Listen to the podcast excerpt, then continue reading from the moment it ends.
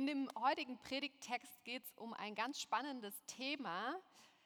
Es geht um was, was uns alle antreibt, um was, ohne dass wir alle, würde ich behaupten, nicht klarkommen. Und zwar ist das Thema Rühmen. Ich musste ehrlich gesagt erstmal kurz nachgucken, was Rühmen eigentlich bedeutet. Klar, das Wort Ruhm steckt da drin, dann denkt man an Ruhm und Ehre. Rühmen ähm, bedeutet so viel wie anbeten, was schätzen, würdigen, auf was stolz sein, etwas ehren. Rühmen ist für mich, ich habe überlegt, welches, äh, welche Metapher könnte ich dafür wählen.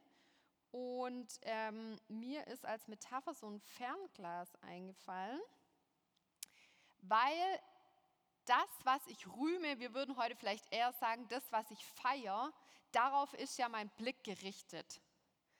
Und das, worauf mein Blick gerichtet ist, also was ich fokussiere, bestimmt wiederum mein Denken, Handeln und Fühlen. Insofern ist das Thema Rühmen echt spannend und lohnt sich mal anzugucken.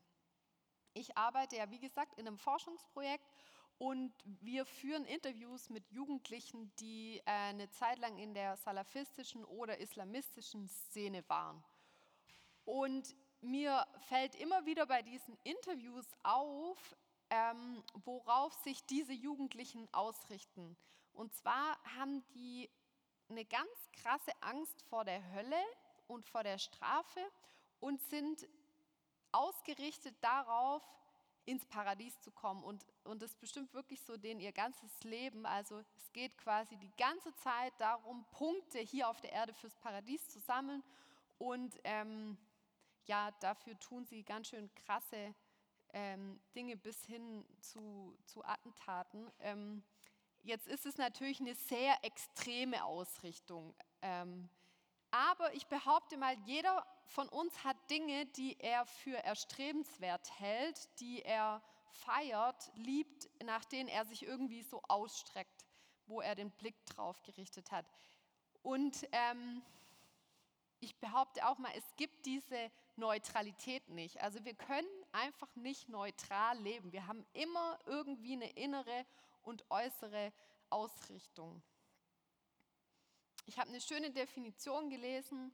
Wessen wir uns rühmen, ist das, worauf wir letztendlich vertrauen, was wir als Sinn und Ziel unseres Lebens betrachten. Was hältst du für erstrebenswert? Worauf bist du stolz? Worauf richtest du dich aus mit deinem Blick, mit deinem Denken, mit deinem Fühlen, mit deinem Handeln? Der kanadische Philosoph James Smith hat ein ganz interessantes Buch geschrieben, das heißt You are what you love. Du bist, was du liebst. Und seine These darin ist, dass eben nicht unser Wissen unsere Gewohnheiten und Alltagsroutinen bestimmt, sondern das, was wir anbeten, was wir rühmen, was wir lieben. Nach Smith wird unser Herz nicht durch Theologie oder durch bestimmte Lehren geformt, sondern durch unsere Leidenschaften, weil die wiederum unsere Gewohnheiten und unser Sein formen. Was ich finde äh, ziemlich tricky so an der Sache mit dem Rühmen ist, dass uns, glaube ich, oft gar nicht bewusst ist, worauf wir eigentlich stolz sind, was wir eigentlich rühmen. Ähm, ich musste da echt ein bisschen nachdenken, was das bei mir so ist. Und ähm, ich glaube, das hat mit ganz vielen unterschiedlichen Sachen zu tun, zum Beispiel mit dem sozialen Milieu, in dem wir uns bewegen, äh, mit den Familien, aus denen wir kommen und so weiter. Ähm, und der Predigttext von heute, der spricht eben auch in eine ganz spezifische Zeit hinein, in der bestimmte Dinge gefeiert äh, angebetet wurden. Ähm, und ich will kurz, damit wir den äh, Vers einordnen können, dann auch was zur sozialen, politischen und geistlichen Situation damals sagen. Jetzt lese ich euch aber erstmal den Vers vor. Muss ich immer mehrmals klicken? Okay. Also, und zwar Jeremia 9, 22. So spricht der Herr Der Weise rühme sich nicht seiner Weisheit und der Starke rühme sich nicht seiner Stärke. Der Reiche rühme sich nicht seines Reichtums. Warum diese Mahnung Gottes, ähm, die, die der Jeremia seinem Volk quasi weitergibt? Zur politischen Situation ähm, lässt sich Folgendes sagen. Also Jeremia war unterwegs im Volk Juda und das war echt so ein kleines Volk im Süden Israels und es war eingekeilt von zwei Weltmächten. Im Norden Babylon und im Süden Ägypten und die waren quasi die ganze Zeit bedroht und dann haben sie sich mal auf die Seite der Ägypter geschlagen und dann mal auf die Seite der Babylonier. Also die waren immer so hin und her gerissen. Und das Üble war eben, dass die dann angefangen haben, die Götter von den anderen Weltmächten auch mit anzubeten. Und äh, ich lese euch mal einen heftigen Vers vor, der das vielleicht ein bisschen verdeutlicht, wie, wie die geistliche Situation damals war. Jeremia ähm, Kapitel 19. Sie haben auch ein Altar für den Baal, also für den Gott Baal gebaut, um darauf ihre Kinder als Opfer zu verbrennen. Und dann sagt Gott, das habe ich nie befohlen. Es ist mir niemals in den Sinn gekommen, so etwas von ihnen zu verlangen. Oder Jeremia 7, meint ihr denn, nachdem ihr gestohlen, gemordet, die Ehe gebrochen, falsch geschworen, dem Baal geräuchert habt und anderen Göttern nachgelaufen seid, die ihr nicht kennt, dass ihr dann kommen und vor mein Angesicht treten könnt und sprechen könnt, wir sind errettet, nur um dann all diese Gräuel weiter zu verüben. Puh, also ähm, es ging ziemlich ab, geistlich gesehen und sozial auch. Ähm, es war nämlich so, dass die Elite damals ähm, ganz brutal die Witwen und Fremden und die Unterschicht ausgebeutet hat. Also sowas wie soziale Gerechtigkeit gab es nicht mal ansatzweise. Und Jeremia ähm, kündigt jetzt quasi seinem Volk an, hey, weil ihr so ungerecht seid und ähm, so krass Gott den Rücken gekehrt habt, wird der Tempel in Jerusalem zerstört werden und ihr werdet in babylonische äh, Gefangenschaft kommen. Und als Antwort darauf sagt die äh, geistliche, bürgerliche Elite Jeremia eben immer, hey, Quatsch, chill dich mal, guck doch mal unseren Reichtum an, unsere Macht und unsere Expertise. Ähm, und daraufhin heißt es dann eben, der Weise rühme sich nicht seiner Weisheit und der Starke sich nicht seiner Stärke und so weiter. Jetzt habe ich mich gefragt ähm, in der Vorbereitung, was ist eigentlich das Problem mit dem Selbstruhm, wenn wir auf irgendwie bestimmte Eigenschaften stolz sind. Und interessanterweise habe ich äh, gedacht, diese äh, Sachen, ne, die da aufgezählt werden, Expertise, Macht und Kohle, das sind ja interessanterweise immer noch die gleichen Dinge, auf die wir uns heutzutage auch noch ausrichten. Das Problem damals war eben, dass die Oberschicht all diese Eigenschaften ausgenutzt hat, um die Schwächeren, ähm, um sich quasi an den Schwächeren zu bereichern. Und eigentlich hat sich ja seit damals nicht viel verändert. Ähm, ich brauche uns, glaube ich, allen nicht aufzählen, wie, wie die soziale Gerechtigkeit bei uns aussieht. Ähm, und ich will heute mal drei Fragen aus, aus diesem Text uns mitbringen, die sich, glaube ich, lohnt, auch wenn die voll unbequem sind, sich die mal zu stellen. Und zwar, wer profitiert eigentlich von unserer Expertise? Wer profitiert von unserer Energie, Kraft, Stärke oder Macht? Und wer hat eigentlich was von unserer Kohle? Nur wir selbst oder gibt es da noch andere, die, die davon was haben? Und Gott kritisiert eben in diesem Vers, dass die Leute damals das nur für sich genutzt haben und dann zusätzlich auch noch, um, um die Ärmeren auszubeuten. Ein zweites Problem äh, mit diesem Selbstruhm nenne ich mal die morschen Bretter. Was meine ich damit? Ähm, ich weiß noch, wie geschockt ich war, als ähm, von einem Bekannten von mir in der Finanzkrise 2009 der Vater ähm, sich vor den Zug geworfen hat und sich das Leben genommen hat, weil seine ähm, Firma kurz vor der Insolvenz stand. Und ich dachte mir, krass, warum nimmt man sich deshalb das Leben? Aber ähm, ich habe das dann in, würde ich mal sagen, Light Version auch mal erlebt, was es he eigentlich heißt, sich an Dinge zu klammern oder sich auf bestimmte ähm, Eigenschaften zu stellen, die eben auf Dauer keinen Halt geben. Und zwar ähm, habe ich nach dem Master einen Job angefangen und das war echt eine ziemliche Katastrophe. Und ich habe gekündigt und war völlig fertig, also richtig erschöpft und ähm, hatte gar keine Kraft über mehrere Wochen, um mich überhaupt irgendwo Neues zu bewerben. Hey, und in so einer Zeit, all diejenigen, die schon mal irgendwie so Krisen erlebt haben, die wissen, glaube ich, was es heißt, sich über bestimmte Dinge definiert zu haben, die dann wegfallen. Und ich glaube, das ist ein Riesenproblem an dem Selbstruhm oder dem Blick eben auf sich selber, dass man auf Dinge schaut und auf Dinge baut, die eben auf Dauer einem keinen Halt geben können. Und ähm, ja, und ich glaube, deswegen ist die, die Verzweiflung dann vorprogrammiert. Ein drittes Problem mit dem Selbstruhm sind die drei Meter Abstand.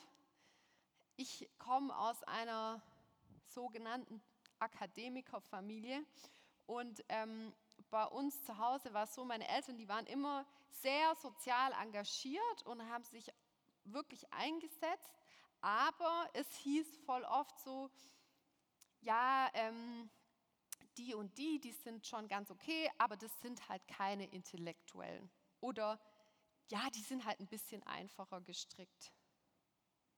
Ich weiß nicht, was das für Sätze in deiner Familie waren, aber ganz oft ist es so, dass das, worauf wir stolz sind, worüber wir uns definieren, auf subtile Weise Distanz schafft zwischen uns und anderen Menschen.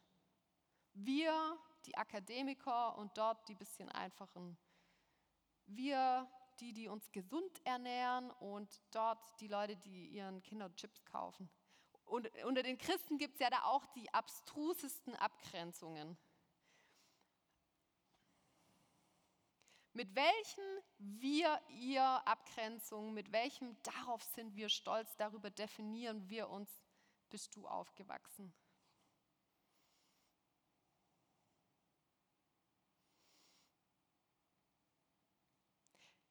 Gott ähm, kritisiert diesen Selbstruhm, und das ist mir echt wichtig zu sagen, nicht weil er irgendwie es nötig hat, von uns geehrt zu werden, weil er irgendwie eigentlich ein Selbstwertproblem hat und will, dass wir ihn anbeten, sondern ich glaube, dass Gott uns ermutigt, unseren Blick auf ihn zu richten, weil er weiß, er ist der Einzige, den wir rühmen können, bei dem wir trotzdem frei bleiben. Und so heißt es dann weiter in dem Vers, Wer sich rühmen will, der rühme sich dessen, dass er Einsicht hat und mich erkennt, dass ich der Herr bin, der Barmherzigkeit, Recht und Gerechtigkeit übt auf Erden. Denn daran habe ich wohlgefallen, spricht der Herr. Oder in einer anderen Übersetzung, Grund sich zu rühmen hat nur, wer mich erkennt und begreift, was ich will. Denn ich bin der Herr, der Recht Liebe und Treue auf Erden schafft. An Menschen, die sich danach richten, habe ich Freude. Der heutige Predigtext stellt also unser auf uns selbst ausgerichtet sein, dem ausgerichtet sein auf Gott gegenüber. Und ich habe dann so überlegt, was heißt es eigentlich, sich Gottes zu rühmen? Das ist ja relativ abstrakt. Und für mich bedeutet es, ähm, ich werde verschiedene Punkte nennen, aber zum einen bedeutet es für mich, irgendwie anzuerkennen, dass er der Gebende ist und ich die Empfangende. Dass nicht alles von mir abhängt. Und ich habe ähm, vor kurzem darüber mal einen Blogtext geschrieben, den ich euch einfach vorlesen will, weil der, glaube ich, ganz gut zu diesem Thema Rühmen passt. Hibiskus in hellblau, frische Feigen, italienische Dörfer in Zitronengelb, blauer Himmel, blaustes Wasser, da kam ich gerade aus Italien zurück. Ein ganzes Wochenende mit den Liebsten, ein Fest mit Freunden im Sommer, tanzen bis die Füße schmerzen. Alles Gnade. Aber auch wärmende vier Wände, ein Job, geliebte Schwestern und Schwägerinnen. Viel Gnade.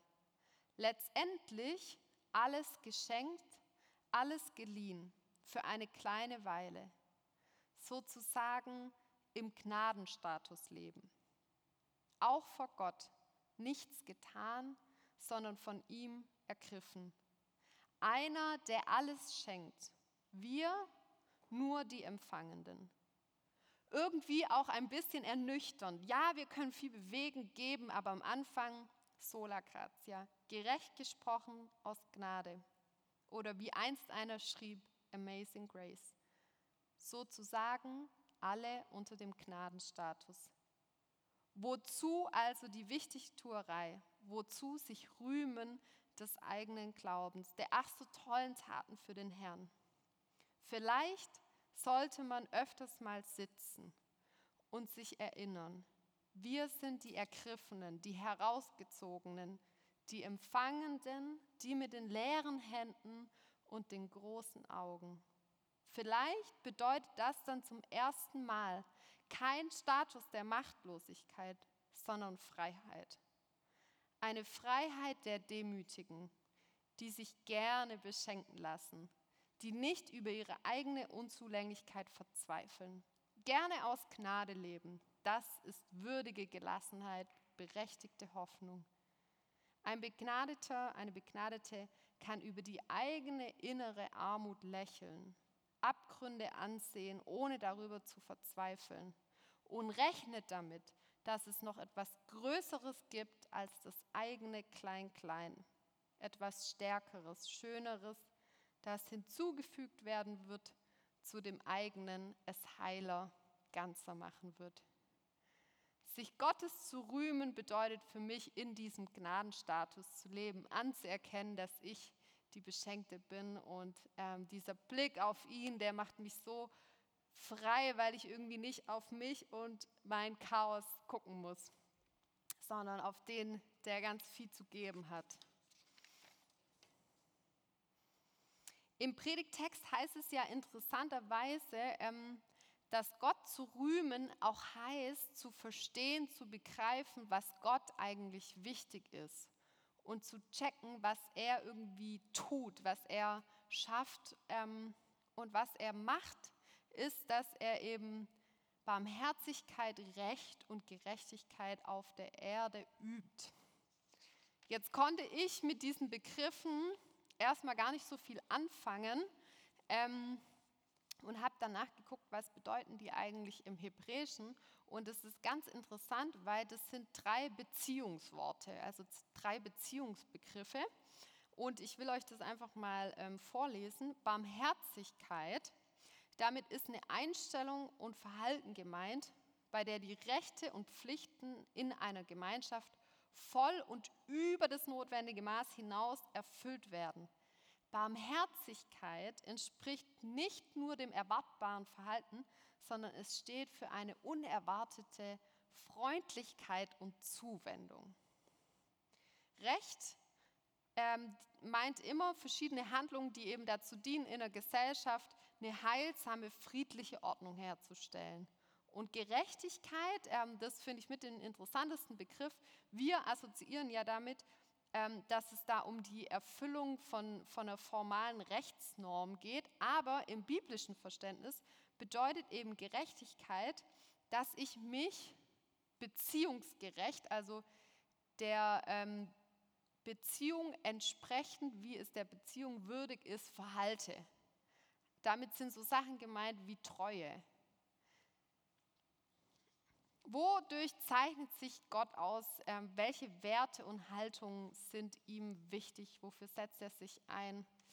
Ähm, ich finde, Gottes Wesen wird an fast keiner anderen Geschichte und auch diese drei Eigenschaften so deutlich. Ähm, vielleicht kennt ihr das Gemälde von Rembrandt wie an der Geschichte vom verlorenen Sohn. Die Zuwendung, die Beziehungstreue des Vaters in der Geschichte integriert den Sohn erneut in die Gemeinschaft hinein. Und das ist das, was Gott die ganze Zeit macht.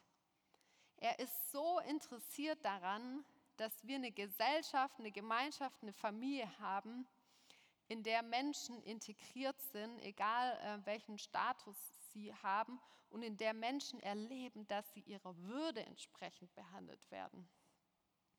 Gottes Handeln ist also ganz im Gegensatz zu, zu der Elite damals, zu Jeremias Zeiten, immer auf die Wiederherstellung und Erhaltung von einer gesunden, heilsamen Gemeinschaft ausgerichtet. Ich finde es so schön, der ähm, jüdische Religionsphilosoph Martin Buber, der nennt Gott immer das ewige Du ähm, und sagt, dass die, ähm, all unsere menschlichen Beziehungen sich letztendlich im göttlichen Du schneiden. Und Gott stellt sich hier als einer vor, der eben auch nicht auf sich guckt und ähm, irgendwie sich selbst rühmt, sondern einer, der immer auch hingebungsvoll ist und sich nach außen zu den anderen Menschen hin orientiert und sich für die einsetzt. Gott zu rühmen heißt also auch das zu lieben, was er liebt und das zu tun, was er tut. Und ähm, ich fand es irgendwie noch mal gut in der Predigtvorbereitung erinnert zu werden, dass es eigentlich nur eine Quelle, nur eine ähm, Grundlage für jede gute Gemeinschaft und Beziehung auf dieser Erde gibt. Das ist nämlich Gott, der im Unsichtbaren immer diese Fäden webt. Und ähm, ich fand es auch so cool, nochmal daran erinnert zu werden, dass er mit dieser Kraft auch in uns lebt und Bock hat, dass das auch anderen Menschen zugutekommt, diese Barmherzigkeit, diese Gerechtigkeit. Und ähm, da will ich euch von was erzählen. Und zwar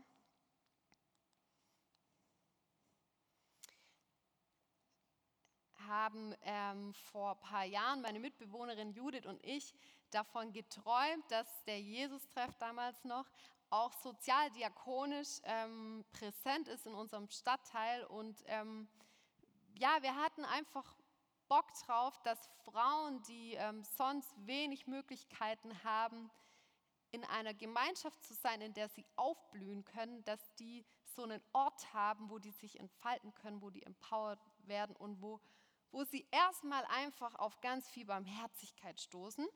Und wir haben, ähm, hatten das Glück, dass die evangelische Landeskirche uns ähm, gesponsert hat und wir haben dieses Café aufgebaut und jetzt nach zweieinhalb Jahren, ich bin echt immer so berührt, wenn ich da freitags hingehe und es kommen Frauen aus allen möglichen äh, Religionen, Nationen und Schichten zusammen. Und das, was mich mit am meisten berührt, ist, dass die sich anstecken haben lassen von diesem Spirit der Solidarität.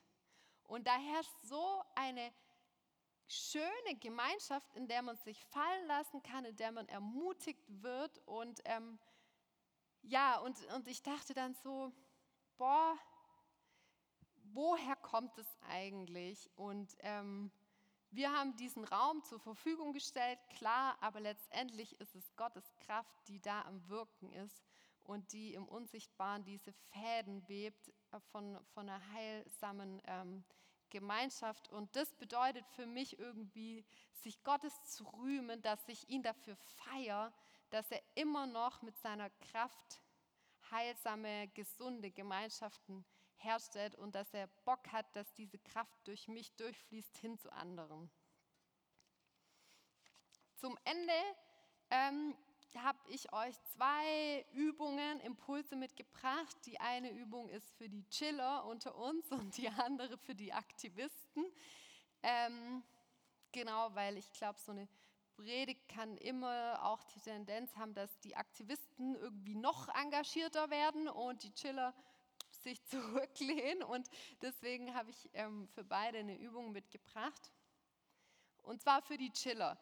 Wenn du Lust darauf hast, Gott zu erleben und einzuüben, was er liebt und sich ihm zu rühmen, dann kann ich dir irgendwie nur wärmstens empfehlen, such dir irgendeine Aufgabe, ein Ehrenamt, bei der andere Menschen erleben, dass durch dich Gottes Barmherzigkeit und Gerechtigkeit fließt und dass sie davon profitieren können. Ich weiß nicht, was das für dich sein kann, aber das ist so beglückend zu erleben.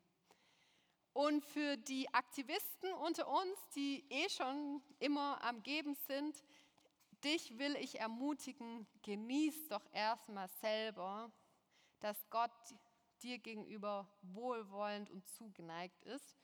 Und ich glaube, ähm, das darf man jeden Tag neu empfangen und deswegen setze ich mich immer jeden Morgen zehn Minuten hin mit geöffneten Augen und dem Blick einfach so nach oben gerichtet, um mir bewusst zu machen, ich bin die, die hier empfangen darf. Und vielleicht kann das dann so aussehen. Lass dich anschauen von Gott, von Angesicht zu Angesicht. Blickkontakt mit Jesus.